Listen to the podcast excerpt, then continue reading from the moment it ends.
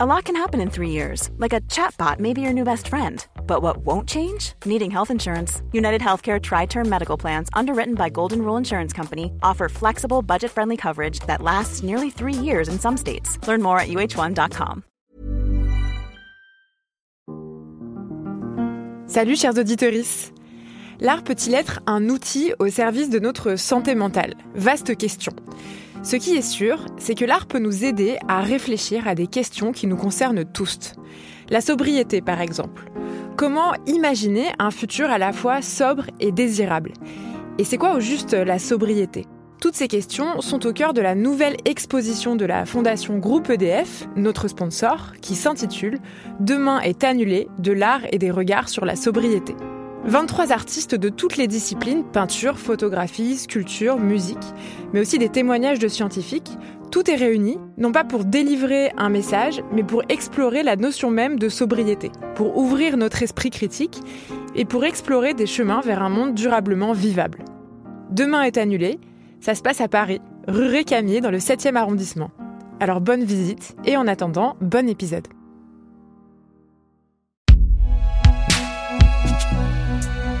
Une production Binge Audio, évidemment.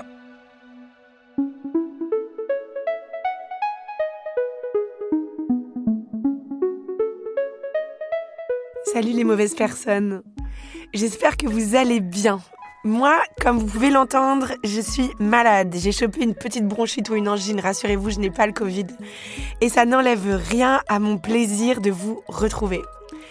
Aujourd'hui, nous allons parler d'un sujet qui me tient particulièrement à cœur la paranoïa. Est-ce qu'on vous a déjà dit que vous étiez parano? Ou est-ce que vous l'avez déjà dit à quelqu'un? Je suis sûre que oui. Je suis sûre que vous avez déjà dit à quelqu'un Mais non, arrête, tu fais des idées, tu paranoïes. Mais qu'est-ce que ça veut vraiment dire être parano? Quelle est la différence entre des pensées suspicieuses, une personnalité un peu méfiante, ou quelqu'un qui est parano au sens clinique, quelqu'un qui souffre de délire de persécution? Et comment faire la différence à l'intérieur de notre propre tête, entre notre intuition et entre peut-être une petite forme de paranoïa? Parce que moi, à bien y regarder, dans la vie de tous les jours, j'ai l'impression que c'est un peu toujours les mêmes personnes qu'on accuse d'être parano. Souvent des femmes ou des personnes minorisées, à qui on accuse de voir le mal partout ou de tout surinterpréter. Et si le sujet me tient tant à cœur, je vais vous faire une confidence, c'est parce qu'une femme de ma famille est morte d'avoir été traitée de parano toute sa vie. C'est en tout cas la vérité subjective qu'on m'a racontée, et cette histoire m'a bouleversée quand j'étais enfant. Cette femme, son mari l'avait trompée toute sa vie. Et elle le savait, elle le voyait, elle récoltait des preuves, et elle disait à son mari, je serais prête à l'accepter si seulement tu me disais la vérité. Et toute sa vie, il lui a répété qu'elle était folle, qu'elle était parano, qu'elle se faisait des films. Et tout leur entourage a fini par le croire, lui. Il l'accusait de déposer à dessein des cheveux blonds sur sa brosse, des mots doux dans ses poches. Et c'est ce mensonge répété, cette négation perpétuelle et flagrante de sa réalité sous ses yeux, sous ses propres yeux, qui ont fini par la rendre effectivement folle. Et elle s'est laissée mourir d'avoir été traitée de parano toute sa vie. Je vous raconte cette histoire parce que j'aimerais que vous vous en souveniez. Pensez-y. Pensez-y la prochaine fois que vous vous rendrez à un mariage, par exemple, et qu'on vous présentera la folle de la famille ou tata cinglée, celle que toute la famille considère avec plus ou moins de condescendance, celle qu'on appelle la parano de service. Attention, je dis pas que les vrais paranos n'existent pas, je dis pas qu'il n'y a pas des gens qui se font des films et qui vivent dans une fiction. Je dis juste, pensez-y. Parce que qu'est-ce que c'est la parano? Un vrai trouble psychique? Une méfiance exacerbée? Ou parfois une arme de manipulation psychologique pour s'y lancer? Ou est-ce que ce serait pas un peu détroit?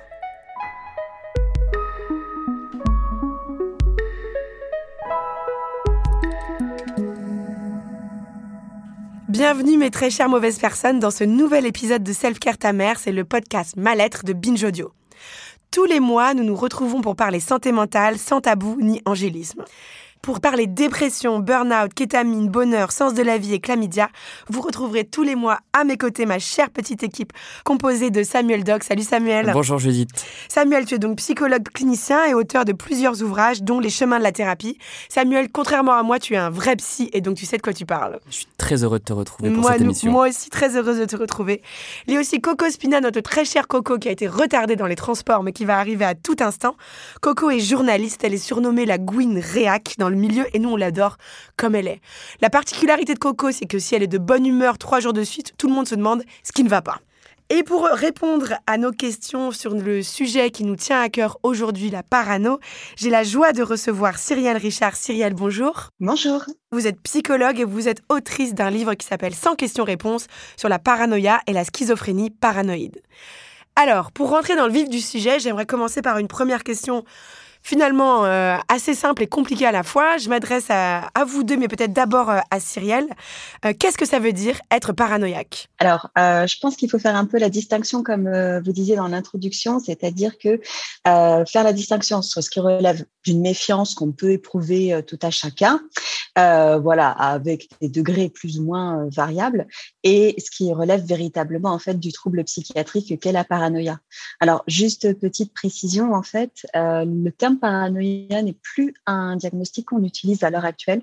On parle en fait soit de schizophrénie paranoïde, ce qui est en fait une forme de schizophrénie qui est euh, principalement axée autour d'idées délirantes de persécution, et sinon, on peut parler de troubles de la personnalité paranoïaque, c'est-à-dire en fait que c'est une personnalité qui est euh, constituée autour euh, de la méfiance, euh, mais également avec des pensées envahissantes, encore une fois, de persécution. C'est une, une, personne qui va interpréter tout ce qui, voilà, les gestes, les paroles, enfin tout ce que autrui peut faire.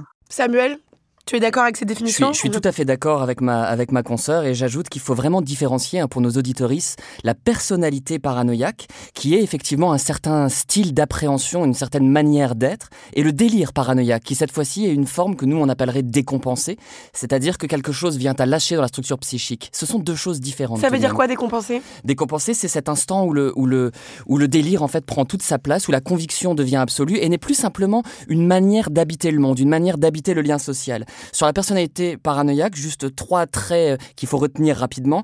C'est une hypertrophie du moi, c'est-à-dire vraiment un, orgueil extrêmement important, euh, une fausseté du jugement euh, qui, qui va conduire aux fausses interprétations, et justement cette méfiance dont tu parlais dans ton interprétation. Donc je rejoins tout à fait ma consoeur, oui.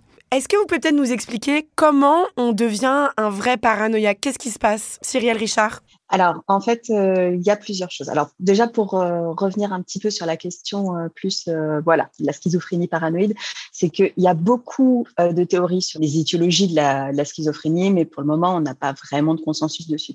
ça, c'est juste, voilà, pour dire qu'il y a plusieurs chemins et on ne sait pas très bien finalement quelle est la voie entre guillemets.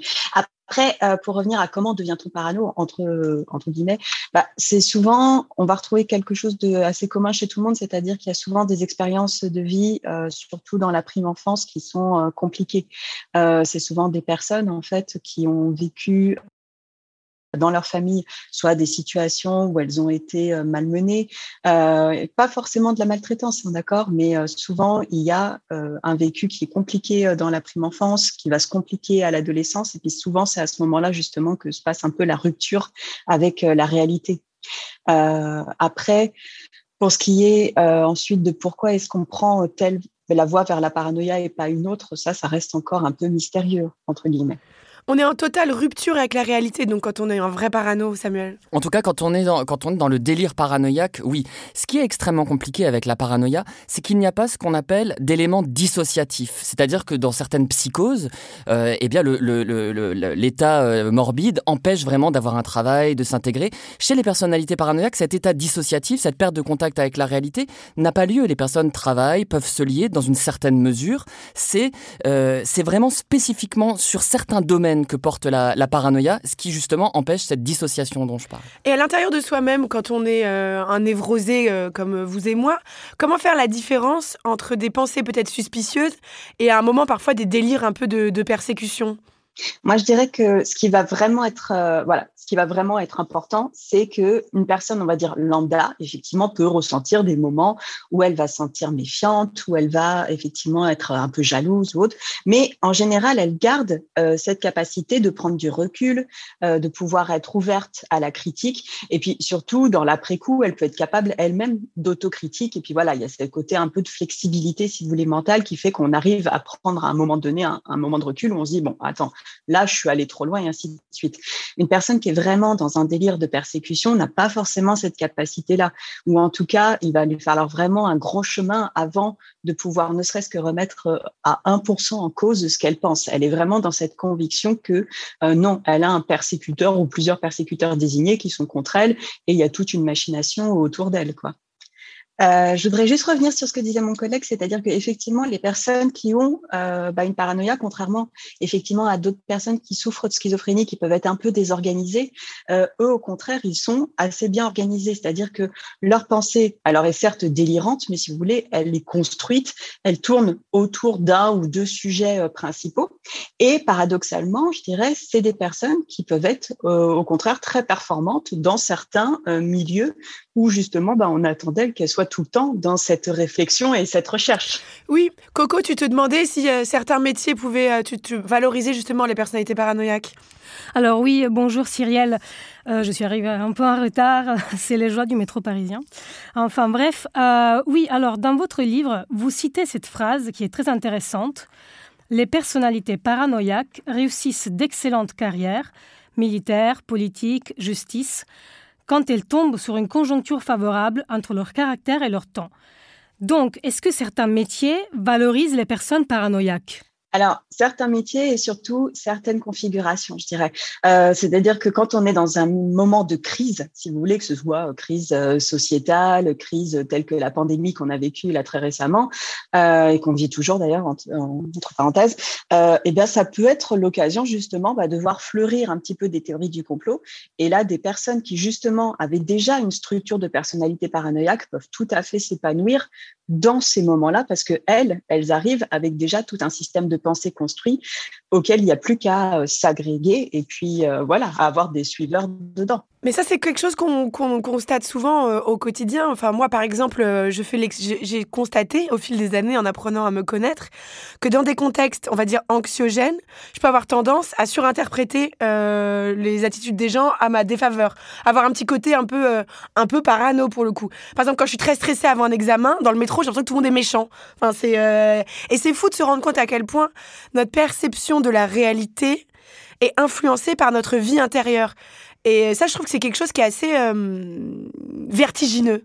Non, Samuel Oui, c'est très beau ce que tu dis et je pense que euh, effectivement on regarde le monde avec notre structure psychique. Si on est mélancolique, bien sûr qu'on sera plus sensible aux travaux de Caspar David Friedrich, c'est ma théorie. Ce que je crois, c'est très fort. un peintre qui t'en décrit, décrit, qui fait des tableaux tellement tristes. Voilà, moi perso, je suis fan. Mais ce que ce qu'il faut entendre aussi par rapport à ce que tu disais, qui est très juste, c'est que face au manque parfois d'informations, face à des situations nébuleuses qui nous oppressent, bien sûr que nous avons des réflexes euh, interprétatifs pour construire un langage, pour construire un récit sur des situations qui nous échappent je suis d'accord. Mais peut-être qu'il faut le préciser, c'est que les personnalités paranoïaques n'ont pas que cette interprétation délirante. C'est-à-dire qu'à côté de ça, il va y avoir un cortège d'angoisse très important, il va y avoir des troubles dépressifs, des moments euh, d'insomnie très forts. C'est-à-dire que la paranoïa, c'est pas que simplement l'interprétation. Et c'est là qu'on voit la différence, justement, peut-être déjà, entre une intuition ou une interprétation de défense et la paranoïa véritable. Vous avez racontez-nous comment ça se passe avec les, les, patients vraiment paranoïaques. Alors, euh, c'est-à-dire comment se passent euh, les soins? Oui, voilà, exactement comment se passent les soins. Est-ce qu'on peut les aider? Est-ce qu'on peut les soigner? Que leur vie est un enfer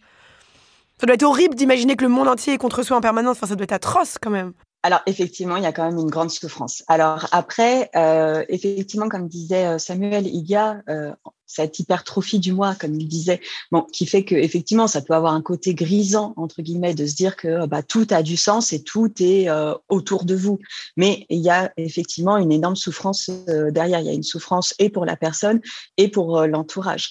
Donc d'abord, comme comme je disais, dans un premier temps, les personnes sont pas très accessibles à la critique et pas très non plus, enfin pas assez flexibles pour pouvoir faire de l'autocritique et puis travailler un peu sur leur système de pensée.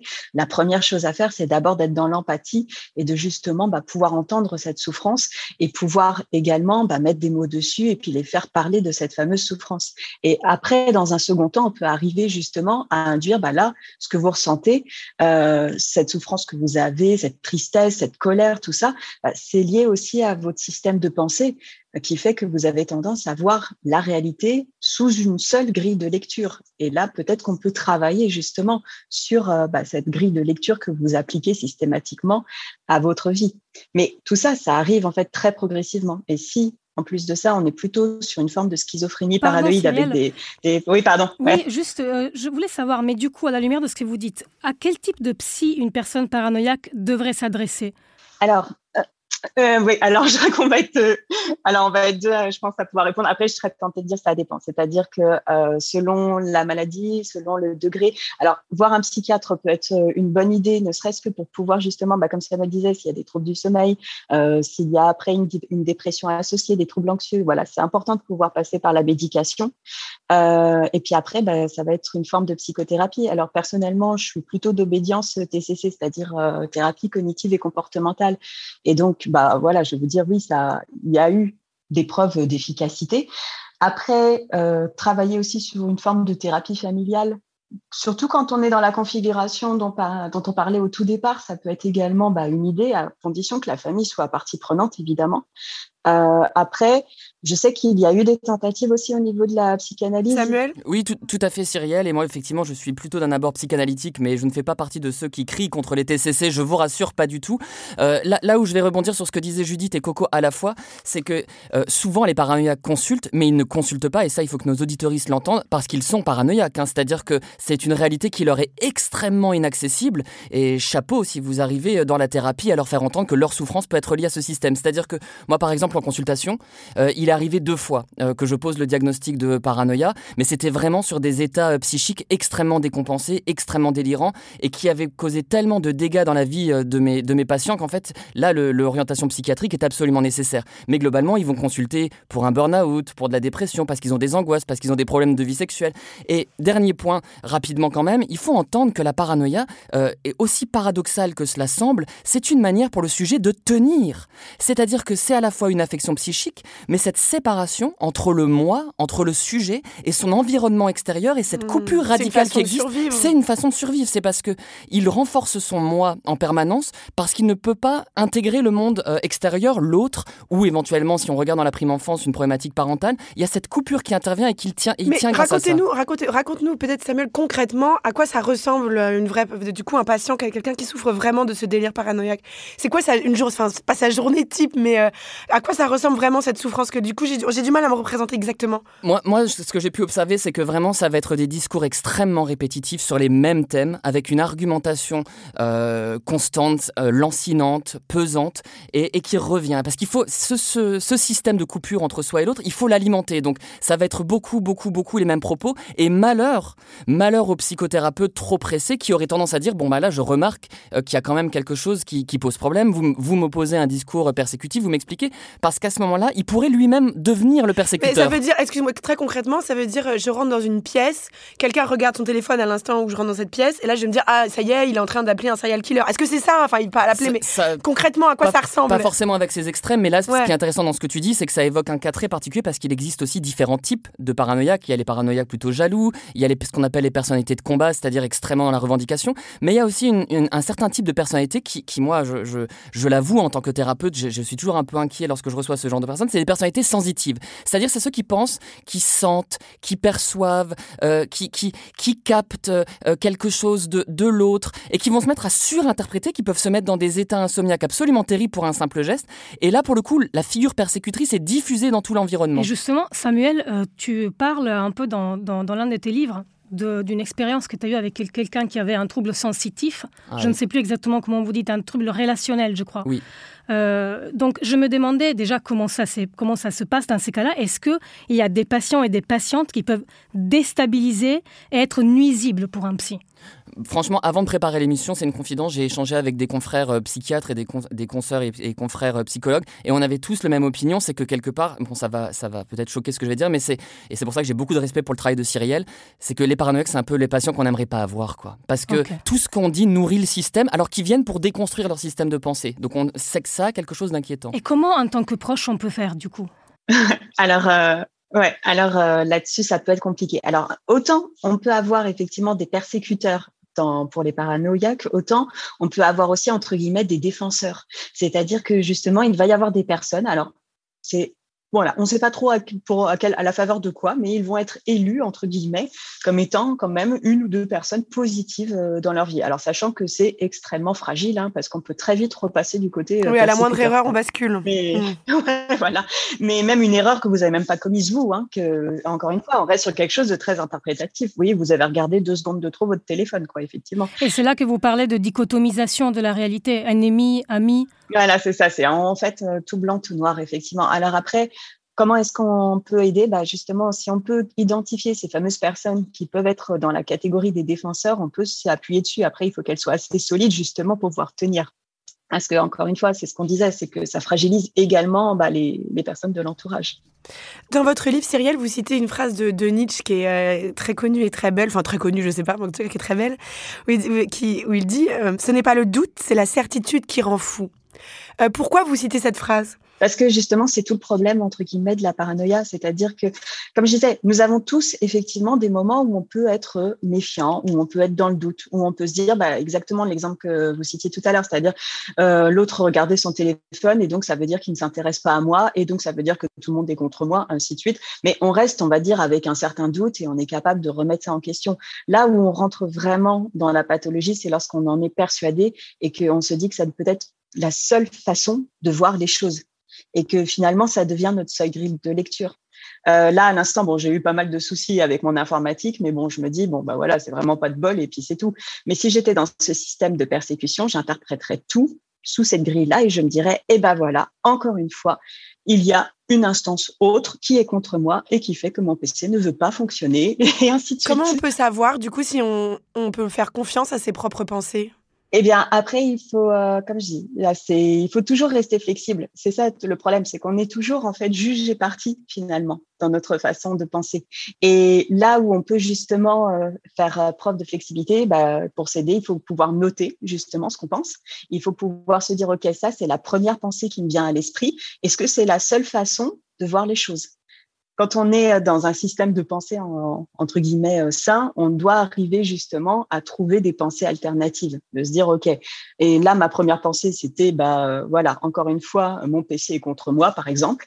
Euh, est-ce que c'est vraiment la seule pensée envisageable dans cette situation-là Sachant que le, c'est, rappelons-le, c'est le doute qui fonde la pensée. Et on a cette belle émission aujourd'hui grâce à toi, Judith, parce que c'est le doute, c'est l'interrogation qui t'a conduit à vouloir créer cette émission, à vouloir réfléchir. On réfléchit parce qu'on doute.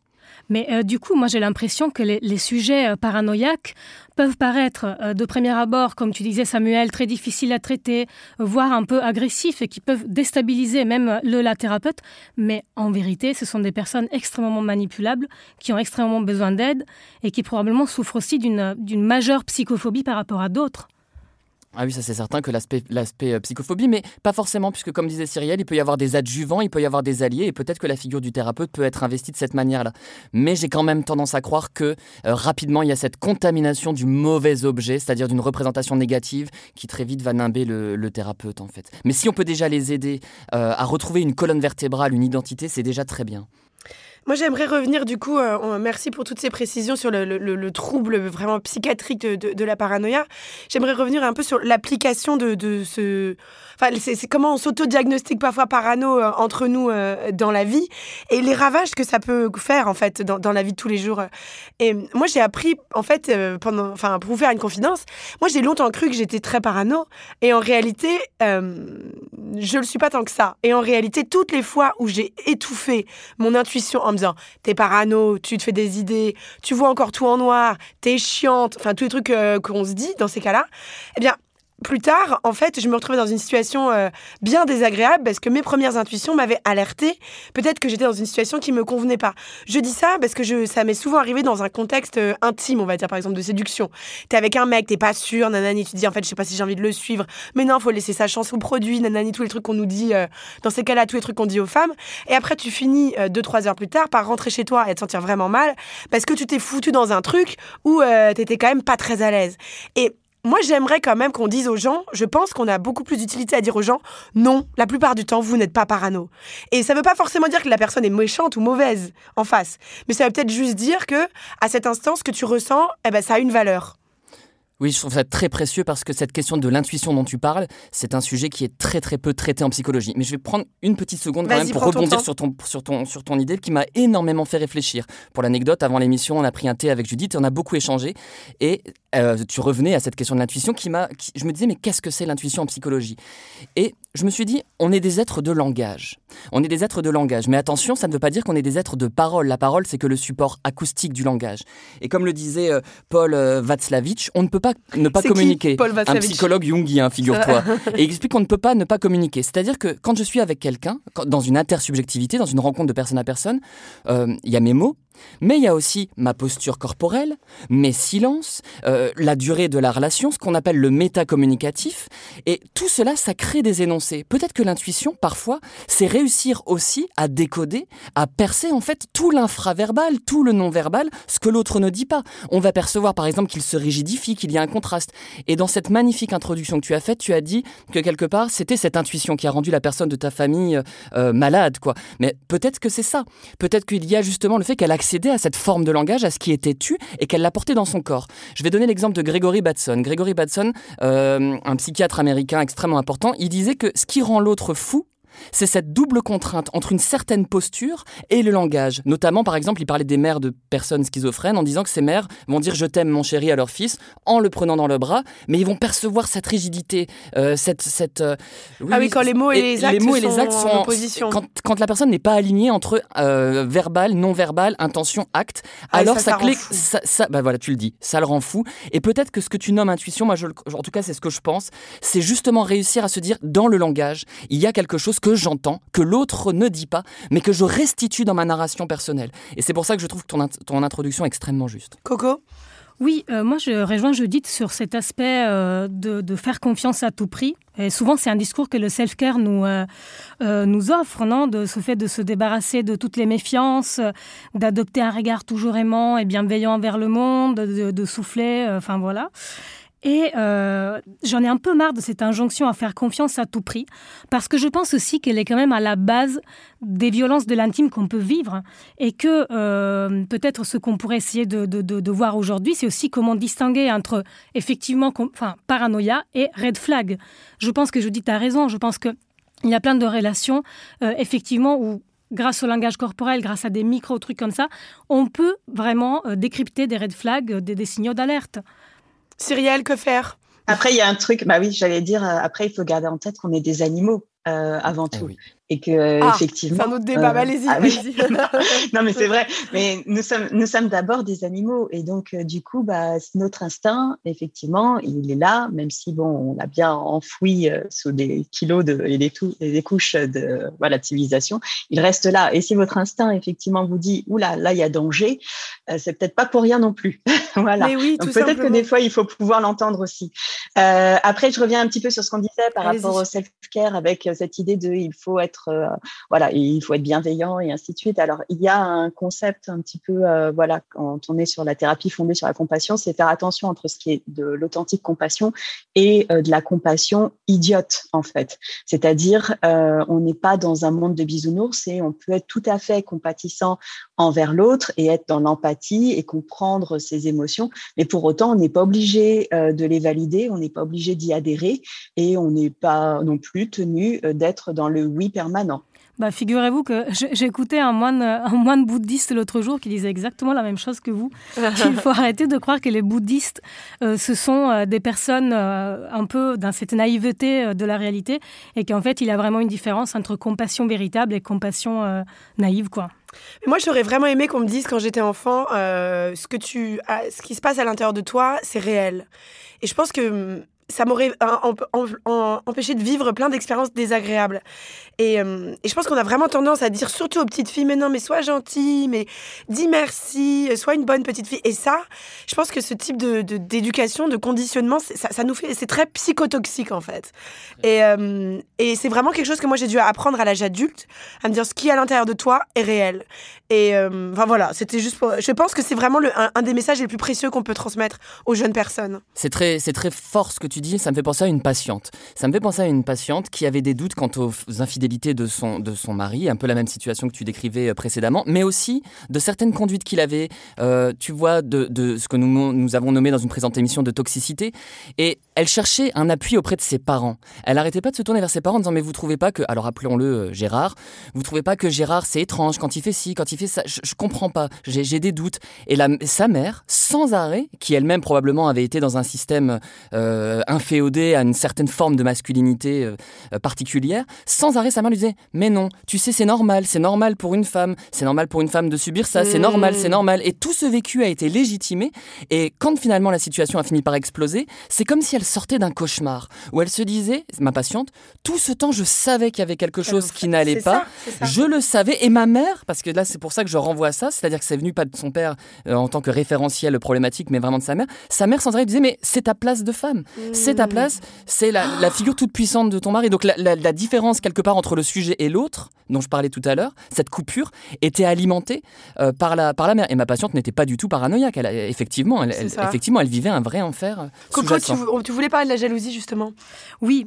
Alors, justement, Samuel, il a expliqué tout à l'heure qu'il y a plusieurs formes de paranoïa, dont la jalousie.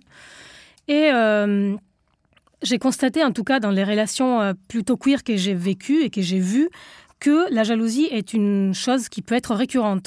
À la fois, on parle de personnes qui ont bien évidemment subi des oppressions euh, et qui donc ont développé des, systèmes d'adaptation similaires à la paranoïa, comme on décrivait, et à la fois, il y a aussi vraiment cette jalousie qui devient délirante.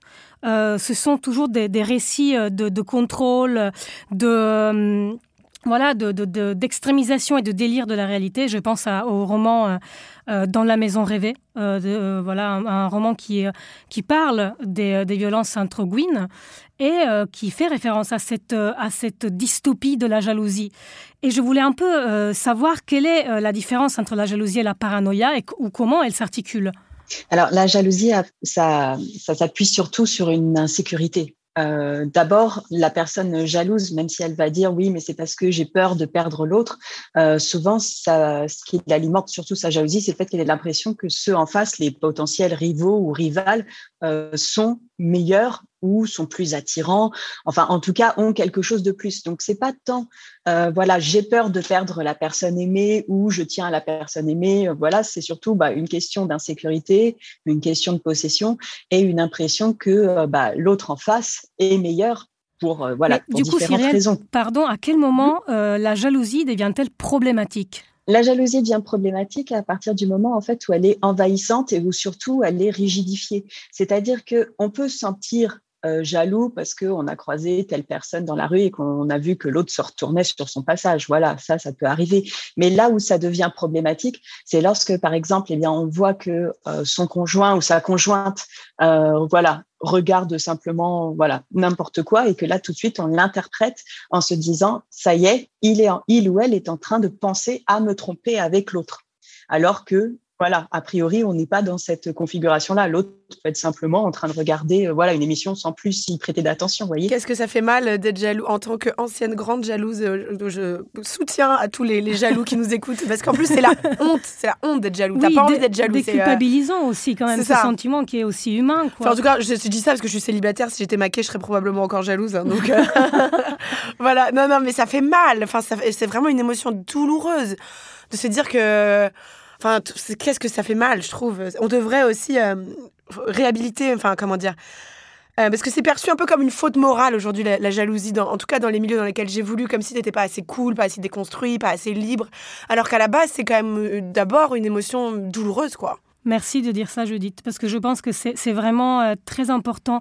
Euh, beaucoup de discours sur les amours contemporaines oublient aussi la présence de ce sentiment qui est hyper humain, au-delà de ce que Samuel et Cyrielle ont, mis en évidence. Que, voilà, il y a une partie qui peut être paranoïaque, mais vraiment, je tiens aussi à déculpabiliser ce sentiment. Euh. Et puis l'important, c'est ce que tu fais de cette émotion, parce qu'après, il y a des gens qui prétendent ne jamais être jaloux.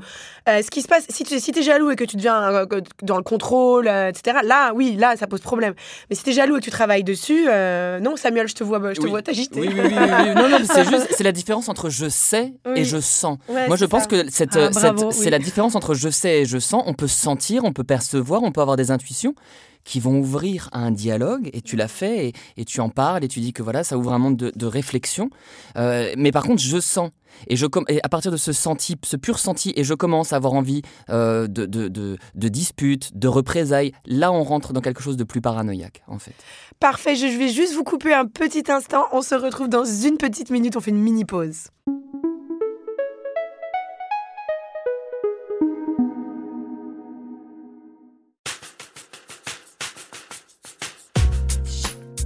Bonjour, nous sommes les créatrices du podcast Thune. Oui, Thune. T-H-U-N-E. Comme l'argent. Notre job, parler et faire parler enfin d'argent de manière sincère, cash et décomplexée. Parce qu'aborder ce sujet sans tabou, c'est aussi parler de famille, d'amour, de travail, de sexe, bref de notre époque. Alors chaque jeudi, écoutez le témoignage de celles et ceux qui se dévoilent, précaires ou millionnaires, héritiers artiste ou entrepreneur, radin ou flambeur. De la caissière à Carrefour à la psy des beaux quartiers, en éclairant notre rapport à l'argent jusque dans les rides qu'il nous creuse, on se découvre des interrogations communes. Écoutez Thune, vous pourriez être surpris d'entendre parler de vous, de vous, de vous, de vous.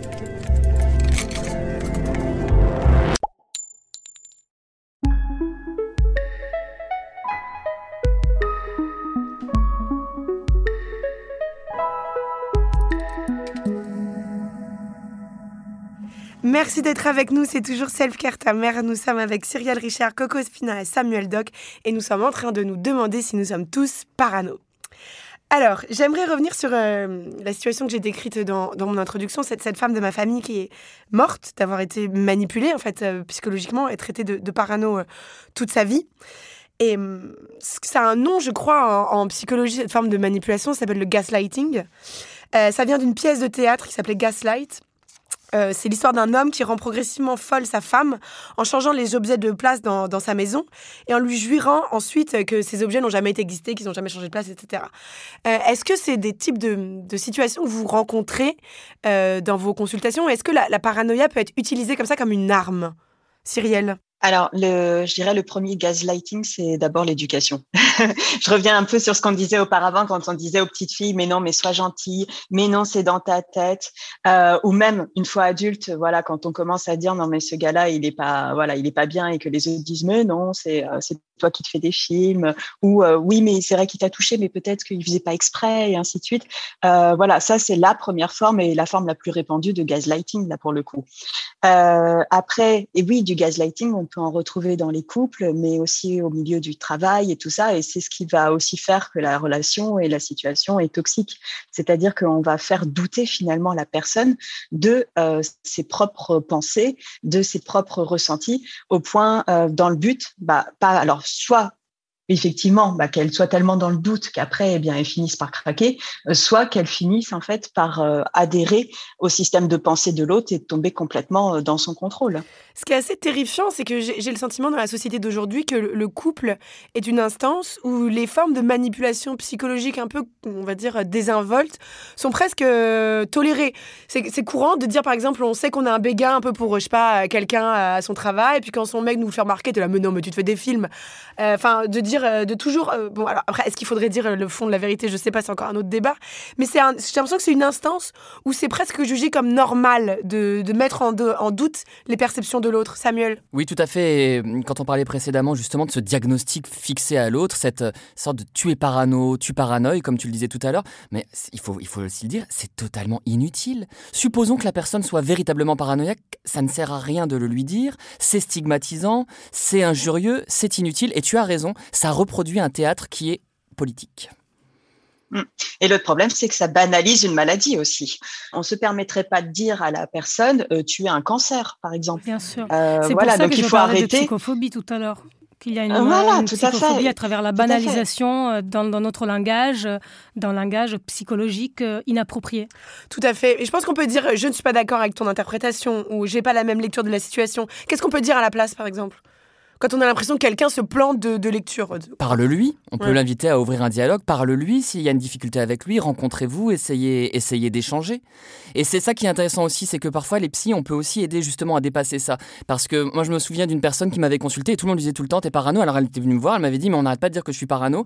Et à force du travail, j'avais identifié quelque chose qui s'appelle le complexe de barbe bleue.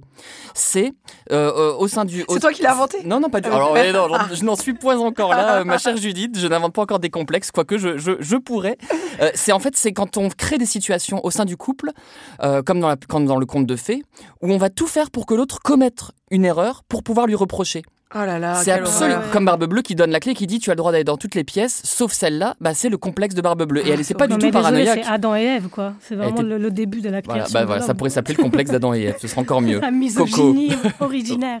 Euh, il y avait un autre aspect que je trouvais intéressant qu'on voulait aborder euh, on en avait parlé avec Coco c'est comment faire la différence aussi entre des personnes euh, paranoïaques et des personnes traumatisées. Parce que quand on a vécu un événement violent, on est parfois plus sensible à des, euh, des, événements qui vont nous faire revivre un peu cet événement euh, sans que ce soit réellement une situation de danger.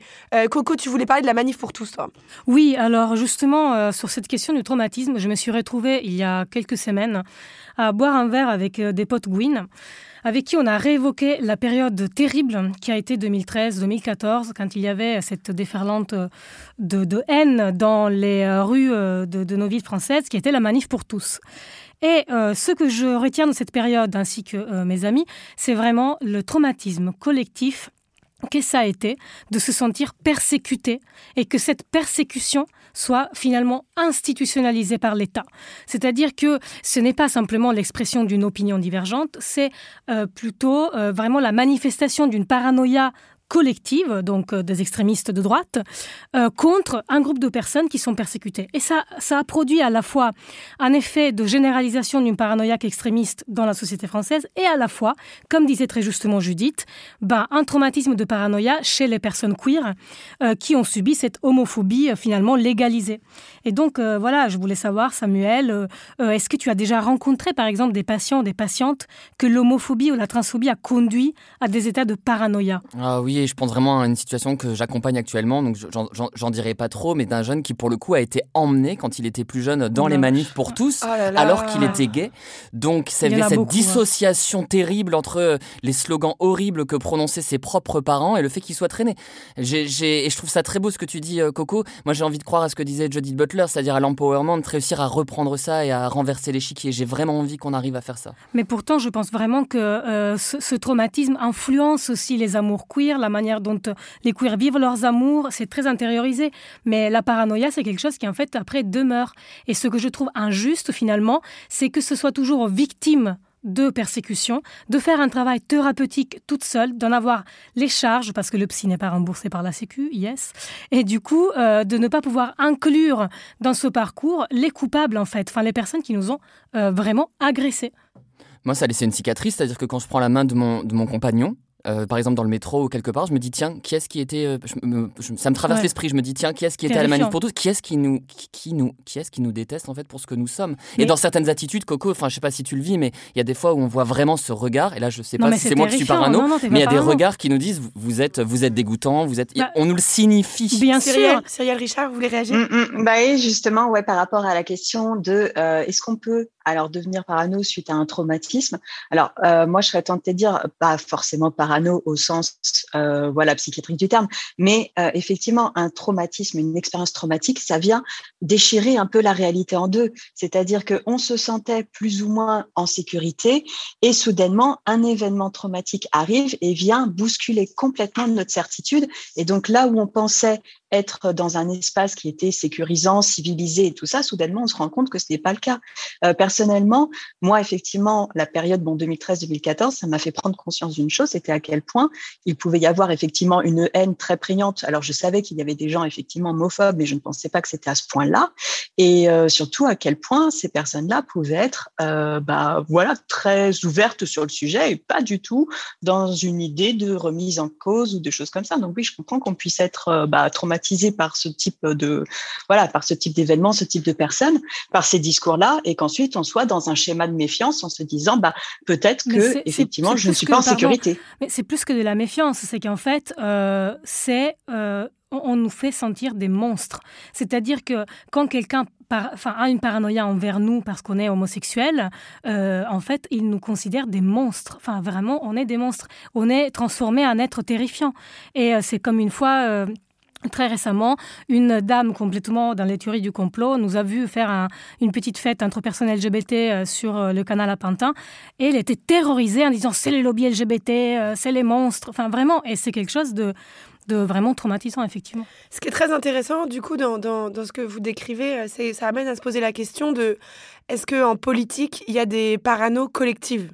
Est-ce qu'on peut considérer que l'homophobie, le racisme, c'est une forme de paranoïa collective? Euh, alors effectivement, vous avez des idées de persécution comme ça qui peuvent être un peu le ciment d'un groupe. Et effectivement, vous allez avoir des personnes qui, dans la vie quotidienne, n'auraient pas forcément grand-chose en commun et ne se parleraient pas, qui vont par contre se retrouver autour d'un thème et euh, d'un groupe qu'elles vont vouloir persécuter. Effectivement, ça peut être euh, soudeur et vous avez des mouvements politiques, notamment dans des crises euh, sociétales, qui vont s'agglutiner uniquement autour de cette idée de je vais persécuter ou je me sens persécuté parce que bien souvent, c'est eux qui ont l'impression d'être persécutés, exactement ce que vous viviez là par rapport à cette dame qui pensait que vous étiez un rassemblement comme ça, voilà, alors que vous étiez juste des gens qui étaient en train de faire la fête, quoi.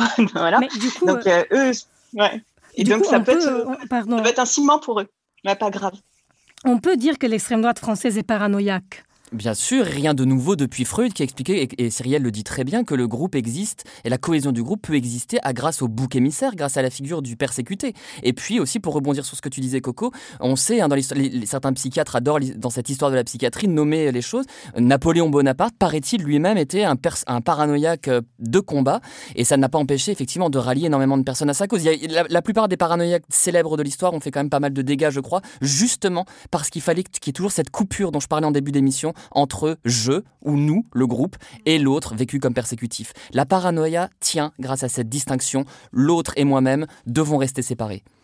Bah, excusez-moi, juste, euh, je me permets, euh, mais moi, si j'étais paranoïaque, je ne serais pas non plus très heureuse d'être comparée à Napoléon ou Poutine ou Hitler au choix. Du coup, non, mais je voulais savoir si, euh, quelque part, ce n'est pas un peu aussi faire des raccourcis et un peu psychophobe de, tout de suite relier la paranoïa à ces grands dictateurs de l'histoire. Bah après, il, peut y avoir des symptômes, tu vois. On, peut être une grande personnalité, avoir des, enfin, ou un monstre, ou un génie, ou quoi, et avoir des symptômes de, d'une souffrance psychique. Enfin, tu vois, c'est deux choses différentes. Oui, ça peut être des illustrations. Après, je suis pas une spécialiste de Napoléon, ah euh, donc je verrai j'en parlerai pas. j'en parlerai pas. Mais par, contre, euh, voilà, moi dans mon livre, effectivement, je citais quelques exemples un peu célèbres et euh, justement dans l'idée de pouvoir dire que bon, vous avez des personnalités qui étaient déjà euh, des troubles de la personnalité paranoïaque, très probablement, parce que je ne les ai pas connus personnellement, et qui ont trouvé justement un écho à la faveur d'une crise sociétale. Et à l'inverse, vous avez des personnes qui étaient bah, d'autres formes de personnalité, mais à partir du moment où elles se sont retrouvées en charge dans une position de pouvoir avec bah, du coup des ennemis autour d'elles, là ont développé euh, des idées de persécution et des symptômes pseudo-paranoïaques. Donc voilà, il y a vraiment cette distinction aussi là-dessus, c'est que parfois bah, il y a ce trouble de personnalité qui était là sous-jacent et la personne à la faveur d'une conjoncture comme ça favorable se retrouvent en position de pouvoir. Et à l'inverse bah, des gens qui alors je dirais pas qui étaient sains parce que euh, on n'aspire pas forcément à être euh, dans une telle posture de pouvoir quand on est vraiment 100% sain mais en tout cas qui euh, qui étaient on va dire assez ordinaires et qui se retrouvant dans une posture fragilisée ou dans une posture où on leur a confié euh, tous les pouvoirs d'un seul coup, se sont retrouvés à développer ce type de symptômes. Samuel On est dans une société, je crois, qui de toute façon, et c'est pas pour rien d'ailleurs que fleurissent les, théories du complot en tout genre, on est dans une société qui favorise la paranoïa. Pourquoi? Parce qu'on est dans une société narcissique, une société de l'approbation. On like, mais on ne dislike pas. On valorise l'ego, l'ego, l'ego de la personne, qui la place en position de productrice du savoir. Vous êtes toutes les deux, Coco, euh, Judith, journaliste, vous voyez bien aujourd'hui, et vous devez vous arracher les cheveux en voyant les personnes sur les réseaux sociaux sans arrêt dire moi je sais, les journalistes mentent, euh, et euh, chacun produit son propre savoir, chacun est validé en fait dans son individualité, tant et si bien qu'il y a cette inflation narcissique et que l'autre, l'altérité, qui en plus s'oublie derrière un écran, derrière l'alter ego, devient aussi persécutif. Moi je crois qu'on est dans une société qui est traversée par quelque chose de paranoïaque. Cyrielle, vous et puis pour rebondir un petit, ouais, ouais, et puis pour compléter là-dessus, il y a aussi une autre chose, c'est qu'on est aussi dans un monde qui est devenu hyper incertain et que pour le coup, si on vous offre on va dire, une théorie du complot qui est un peu un prêt à penser, euh, quelque chose de très, euh, voilà, de très simplifié finalement, où on en arrive à, mais tous les problèmes qui se passent, c'est à cause de, et après vous insérez ce que vous voulez, et ben forcément, ça peut être assez rassurant. Ça peut être une stratégie aussi de survie, en tout cas de survie psychique, quand on est dans un environnement qui est extrêmement incertain et donc dans lequel on peut se sentir euh, vraiment bah, mal. Sur les théories du complot, moi, j'ai pas envie d'y passer trop, trop longtemps parce que c'est un, vaste sujet très complexe, mais moi, je pense qu'il y aurait aussi moins de théories du complot si le journalisme était de, meilleure qualité, de meilleur niveau. Parce que quand mmh, on voit à quel point la majorité des médias sont détenus euh, par euh, les, les mêmes, mêmes, personnes qui recopient tous euh, les mêmes articles ou les mêmes dépêches, je comprends qu'au bout d'un moment, on perde confiance en notre métier. Et pourtant, c'est mon métier. Hein. Mais voilà, c'était une petite, une petite aparté. J'aimerais euh, aborder un sujet qui me tient à cœur, ceux qui me connaissent euh, le, savent, qui est la paranoïa et la prise de substances et les drogues. Euh, moi, j'ai remarqué parfois la prise de certaines substances. Comme vous le savez ici, on parle librement des comportements qu'on a qui ne sont pas forcément des comportements exemplaires. Et on va dire, la, la descente de MDMA ou la descente de cocaïne, ça rend sacrément parano pour le coup, anxieux et parano. Euh, est-ce que dans notre cerveau, à ce moment-là, on est comme une personnalité euh, paranoïaque? Non, pas forcément. En fait, le fait est que les drogues et puis tout ce qui est substance psychoactive, en fait, a pour effet de euh, mettre la personne dans un état d'hypervigilance et euh, dans un état où en fait elle va se sentir bah, hyper euh, réactive à certaines sensations, euh, tout en étant paradoxalement engourdie sur d'autres. Et donc effectivement, on peut se retrouver dans cet état-là, avoir l'impression d'être hyper vigilant et donc de prêter attention à euh, des petits signes qu'on aurait ignorés dans, si on avait été dans notre état normal et donc bah, forcément lancer la machine à interprétation à partir de là. Euh, il y a une expérience que j'avais citée dans mon livre qui est celle de Freeman en 2015 où en fait il avait fait prendre à un groupe euh, de la THC, c'est-à-dire c'est la principale substance active dans le cannabis et il avait observé en fait ce qui se passait. Et donc en fait les personnes qui avaient reçu une dose euh, de THC, eh bien, se retrouver effectivement à développer des symptômes euh, pseudo paranoïdes, si vous voulez, qui faisaient qu'ils étaient dans une méfiance accrue, qu'ils avaient un délire d'interprétation et de persécution qui se mettait en place. Et ah oui, là, oui, ça peut rendre très parano.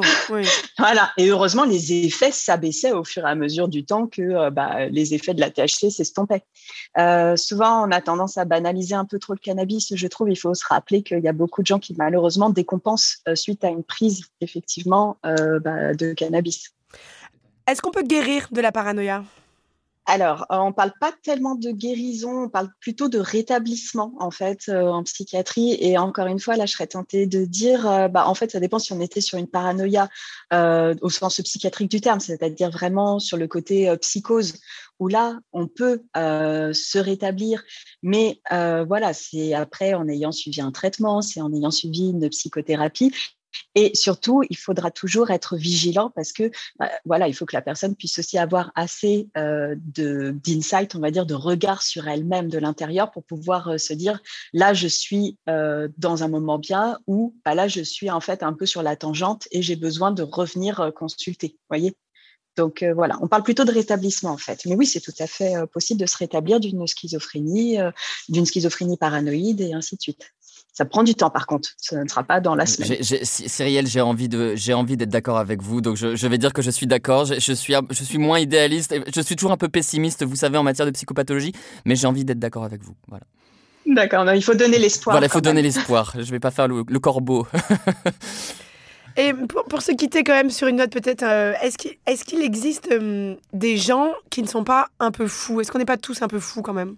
J'espère que oui. Alors, j'espère que oui. Non, en fait, il n'y a pas, il a pas de rupture. Hein, honnêtement. Il n'y a pas un côté les personnes saines psychologiquement et d'un autre côté, entre guillemets, les personnes folles, parce qu'encore une fois, c'est un peu psychophobe de dire ça comme ça. Mais il y a un continuum avant tout. C'est-à-dire, pourquoi est-ce que on va, par exemple, développer un côté méfiant, tout ça? C'est pas. Et puis, alors encore une fois, entre guillemets, parano, mais c'est parce qu'en fait, ça, se ça repose sur des processus de pensée qui sont partagés par tout le monde.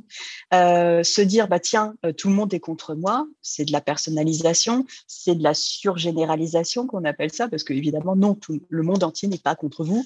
Euh, et ça, mais ce sont des mécanismes, si vous voulez, de penser que, qui sont partagés par tout le monde. Et donc forcément, bah voilà, oui, on peut tous avoir ce côté un petit peu. C'était intéressant cette petite typologie. Il y en a d'autres là. Vous dites c'est la personnalisation, la surgénéralisation. Est-ce qu'il y a d'autres euh, mots comme ça à connaître? Oui, alors en fait, si vous voulez, donc ça, ça fait partie de ce qu'on appelle les biais cognitifs. Euh, c'est-à-dire en fait c'est un peu nos pensées dysfonctionnelles si vous voulez mais qui sont partagées par tout le monde hein, encore une fois donc effectivement il y a quelques bah, il y en a quelques-uns qu'on retrouve chez tout le monde donc la personnalisation bon il y a la pensée dichotomique ça on en a pas mal parlé c'est-à-dire penser en tout ou rien soit euh, tu es avec moi soit tu es contre moi par exemple euh, il y a également après ce qu'on appelle les inférences arbitraires c'est-à-dire on va sauter directement en fait sur une conclusion en partant euh, de quelque chose de tout à fait banal. Voyons, après, eh bien, nous avons alors la surgénéralisation, mais également tout ce qui va être minimisé ou maximisé. En général, on va avoir tendance à minimiser les bonnes choses et à maximiser les mauvaises voilà, vous savez, ça c'est le truc très classique de bah il nous est arrivé quelque chose de bien ou on a eu un succès, mais on va se dire ouais, mais en fait euh, c'était pas si bien que ça. Oui, mais à côté, eh bien il y a eu ta ta ta et puis vous voyez bah tout de suite le truc qui était bien, bah on, l'a rendu euh, minime. Mmh. voilà. Samuel, je te vois. après, ah, il y en a encore. Allez-y, allez-y, c'est intéressant. Ah non, bah après, il y en a encore bien d'autres, mais euh, juste pour terminer, il y a euh, quelque chose qu'on retrouve beaucoup euh, et chez les personnes lambda, mais également chez les personnes avec un trouble de personnalité paranoïaque, c'est le biais de confirmation. C'est-à-dire, je pars mmh. avec cette impression, avec une impression, et je vais chercher tous les éléments qui vont venir confirmer mon impression, quitte à. Ah, moi, j'ai ça dès que je me mets en maillot de bain sur la plage. J'ai l'impression que tout le monde me regarde en ah. disant qu'est-ce qu'elle est moche. Ouais. Mon Dieu. Je suis pas la seule, je pense, à avoir ça. Ouais. ça, c'est grossophobie subie, euh, société grossophobe. c'est ça, En tout cas, cette émission nous invite quand même à nous rappeler que cette question de l'altérité, cette question de soi est, fondamentale et à, et à, réfléchir à ce qui nous appartient à nous et ce qui appartient à l'autre. Je pense à ces mots de Paul Valéry. Tout ce que tu dis parle de toi, surtout quand tu parles des autres. Oh, comme c'est beau Merci Samuel Bien. Merci à vous les petits paranos de nous avoir écoutés. C'était un bonheur de partager ce moment avec vous. Moi, si j'ai un seul conseil à vous donner, c'est écouter votre intuition même si elle se trompe. À mon avis, nous avons plus à y gagner. N'hésitez pas à partager cet épisode. Nous sommes des petits nouveaux. Nous avons besoin de vous pour grandir. Partagez sur les réseaux sociaux. Parlez-en autour de vous. Merci à mes acolytes Coco Spina, Samuel Doc. Merci à notre invité Cyrielle Richard. Merci à notre chargée de production Charlotte Bex, notre réalisateur Paul Berthiaud.